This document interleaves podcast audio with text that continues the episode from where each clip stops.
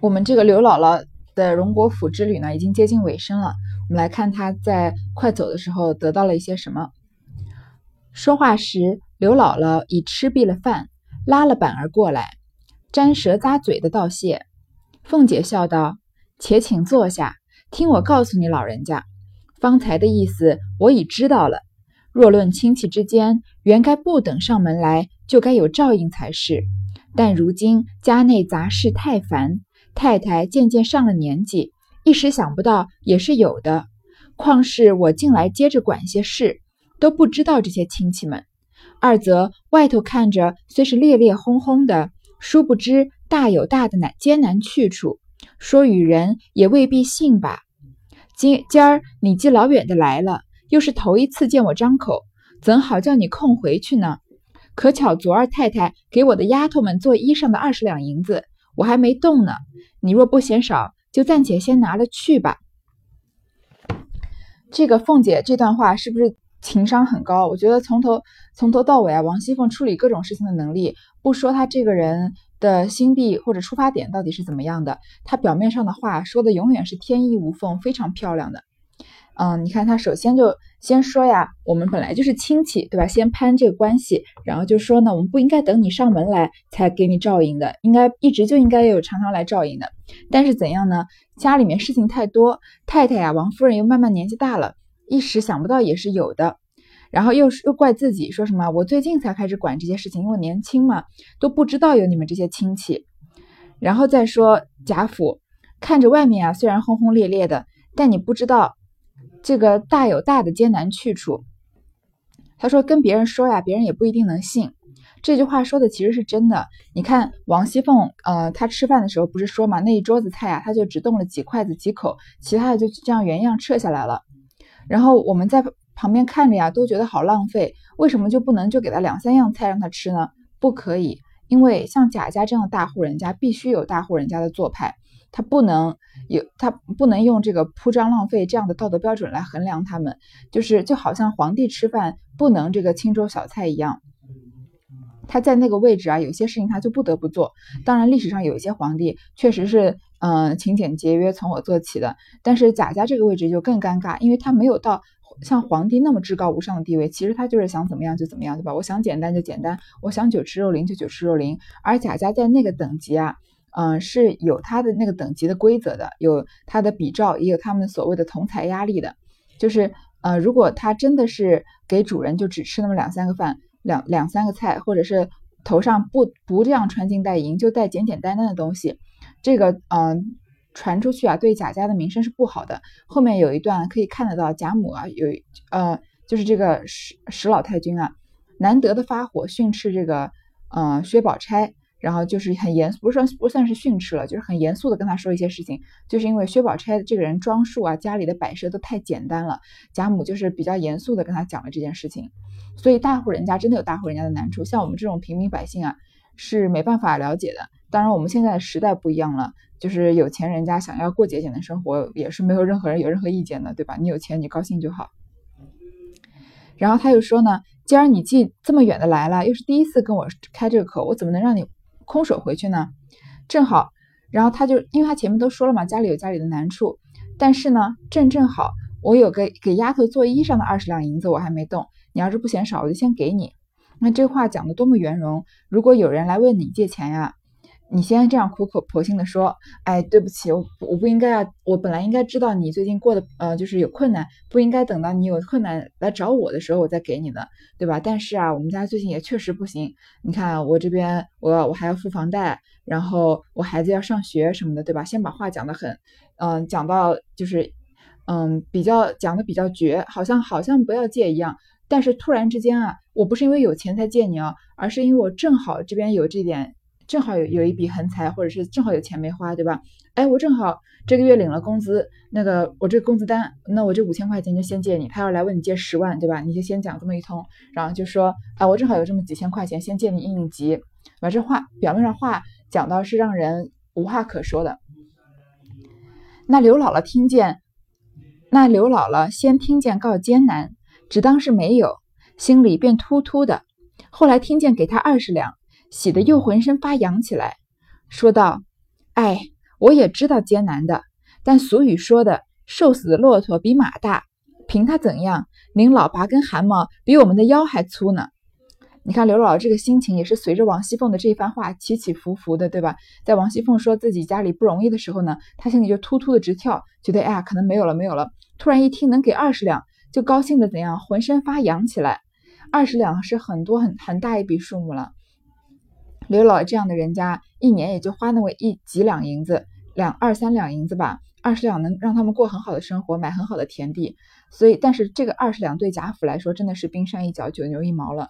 嗯，你想想，如果你去找这个马云借钱，你说，然后你借钱问他借钱创业，对吧？马云跟你说了一通，哎，我们现在淘宝发展也不好啊，然后这个公司都是这个负资产，都是盈利都不盈利都亏损，讲了这么一通，最后就说啊啊，我这边有一个小项目正好不做了，这一百万给你吧。你是不是也觉得，呃，浑高兴的要浑身发痒了？然后说不定都要像这个赵本山演的这个小品里面，嗯，就是高兴的抽起来了，对吧？但是一百万对他来说根本就不算什么，就像贾府这样，随便给他二十两，根本就不用跟任何人汇报的。然后呢，刘姥姥又说了一遍啊，您老拔根汗毛比我们的腰还粗呢。他这个话在家里已经跟板儿说过了，对吧？他这个词汇量也比较有限。周瑞家的见他说的粗鄙。只管使眼色指他，凤姐看见，笑而不睬，只命平儿把昨儿那包银子拿来，再拿一吊钱来，都送到刘姥姥的跟前。这个周瑞家的看他说话有点太粗俗了，说什么你拔根汗毛比我们腰还粗呢？对于王熙凤这种年轻媳妇来说，是有点不太恭敬的，对吧？刘姥姥当然就是这种乡，就是嗯贾雨村言了，就是乡村的这种平常聊天随便会说出来的话。周瑞家就给他使眼色，然后呢，凤姐其实看到了他使眼色，就是笑着不搭这个话，因为这话没不好搭，不好接，对吧？就叫平儿啊，把昨天那包银子拿过来。其实有昨儿那包银子呢，还是刚刚准备的银子呢，这不重要，对吧？只是把一包银子拿来就行了。然后又多拿了一吊钱给了这个刘姥姥。这个平儿拿的这一吊钱是多少呢？看起来。嗯，虽然我没办法具体的考证这一吊钱是多少，但我们知道它肯定是比一两银子要少的，因为古代不是铜钱嘛，他们把固定的一些铜钱穿用绳子穿起来，穿成一吊，这一吊肯定是个计量单位，一吊是固定的钱数。嗯，我之前查了一下资料，有人说一吊钱是一千文，然后一两银子大概是一千五百文。嗯，我们就这样，我们就这样理解吧，反正一吊钱比一两银子少一点。凤姐乃道：“这是二十两银子。”暂且给这孩子做件冬衣吧，若不拿着，就真是怪我了。这钱雇车坐吧，改日无事，只管来逛逛，方是亲戚们的意思。天也晚了，也不虚留你们了。到家里该问好的，问个好吧。一面说，一面就站了起来。这个凤姐就说呀：“二十两银子给孩子做件冬衣，你看她说的多客气啊！就是二十两银子，怎么可能拿去给板儿做衣服呢？”板儿穿的衣服又不是贾宝玉要穿的这种，嗯，就是穿金戴穿金戴银的，对吧？然后说你要是不拿，你就是怪我了。你看我们这个中国文化里面是不是有这种，嗯，可以算是轻微的道德绑架吧？呃，但是，嗯，他比如说我们在酒桌上，是不是常常有人说你这口酒啊，你不喝就是不给我面子？这个跟王熙凤这里的意思是如出一辙的。你要是不拿这，你就是怪我了。其实他怎么可能不拿呢？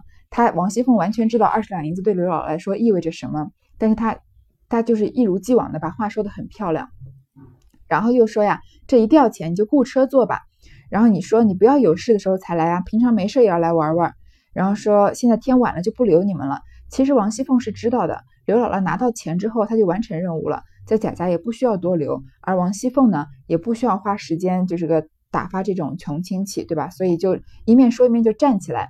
你去别人家做客的时候，主人家站起来，你是不是大概意思就是啊，差不多要走了，嗯，你差不多是时候走了，对吧？识相的人就知道要走了。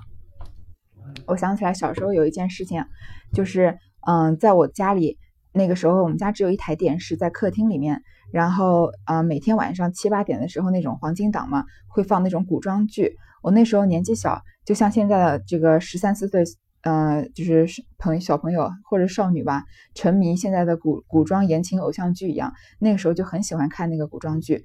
但是呢，我家里我爸爸来了客人，所以他们就在这个嗯客厅的沙发上聊天。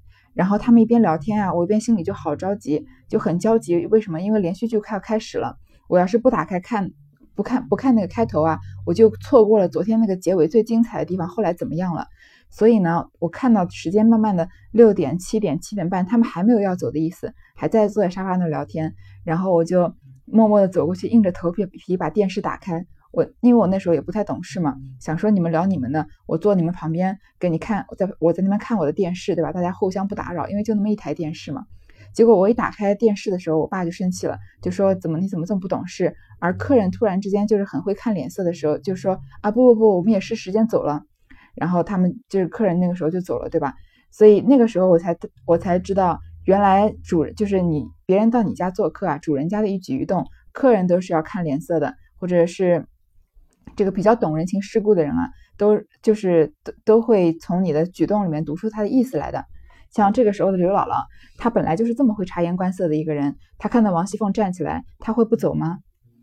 刘姥姥只管千恩万谢的拿了银子钱。随了周瑞家的来至外面，周瑞家的道：“我的娘啊，你见了他怎么倒不会说了？开口就是你侄儿。我说句不怕你恼的话，便是亲侄儿，也要说和软，也要说和软些。荣大爷才是他正经侄儿呢，他怎么又跑出这么一个侄儿来了？”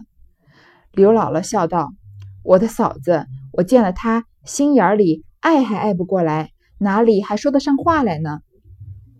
周瑞家着急啊，刘老刘老拿了钱就千恩万谢的跟周瑞家到了外面。周瑞家一开口就说呀：“我天哪，你怎么一点话都不会说？一开口就说你侄子，你侄子的，谁是你侄子呀？”因为刘姥姥，你就是你想想看，以王熙凤的立场，对吧？你是这个大户人家的小姐长大的，嫁到了另外一个大户人家当媳妇儿，然后你你你周围的亲戚、你的朋友都是这种相同背景的，所谓的门门当户对嘛。然后突然啊，来了一个穷亲戚。不要说跟你是一个阶级的了，比你下面两三个阶级还不如呢。就是在你平常生活中是不应该跟这个人有交集的，对吧？这个这个人突然跑到你面前说：“哎呀，嗯，你侄子这个，你侄子那个的，对吧？”你你你心里会不会不舒服？当然，这不是一直这这样的想法是不正确的，但是是可以被理解的，对吧？就他你会你会不会觉得说谁是你我你哪是我侄子啊？你儿子不是我侄子哟。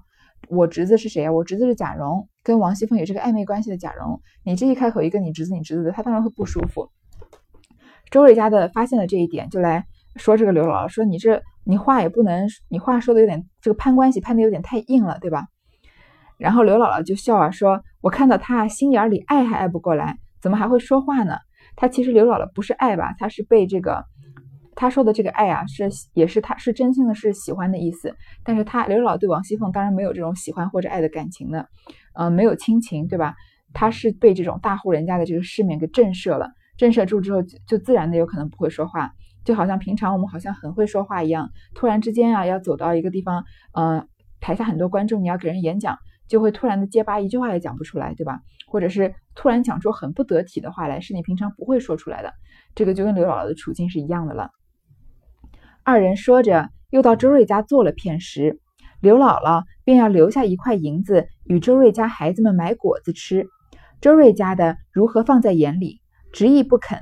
刘姥姥感谢不尽，人从后门去了。正是得意浓时亦接济，受恩深处甚亲朋。这章就到这里结束了。最后这一小段呀，就是又就是结尾了，对吧？出了这个贾府呀，又去周瑞家坐了一会儿。刘姥姥一定要给这个周瑞家的，因为周瑞家的这次不靠周瑞家的是他见不到王熙凤，也拿不到钱的，对吧？所以他一定要回礼，就想要留块留下一块银子给周瑞家的。但是他这一块银子在周瑞家眼里算什么吗？你看周瑞他毕竟是王夫人的这个陪房。他们自己家都是雇丫鬟的，所以这一小块银子对刘姥姥来说是很多的，所以刘姥姥也是真正的大方了，对吧？在周瑞家的眼里啊，他根本看不上，他也不想因为这点点钱啊就欠刘姥姥这样一个人情，所以就怎么也不要。然后刘姥姥就从后门出去了。最后这个曹雪芹的一小句评价：得意浓时亦接济，受恩深处甚亲朋。是不是王熙凤这个不经意的一点钱，她所说的给丫鬟买衣裳的钱，其实就是随便哪里就拿。这个贾府随便哪里拿二十两银子，还怕拿不出来吗？然后，但是这这点恩情啊，对刘姥姥来说，对刘姥姥这一家人来说呀，都是比自己的亲朋好友，嗯的接济的更及时，对他们的帮助更大了。好，这章就结束了。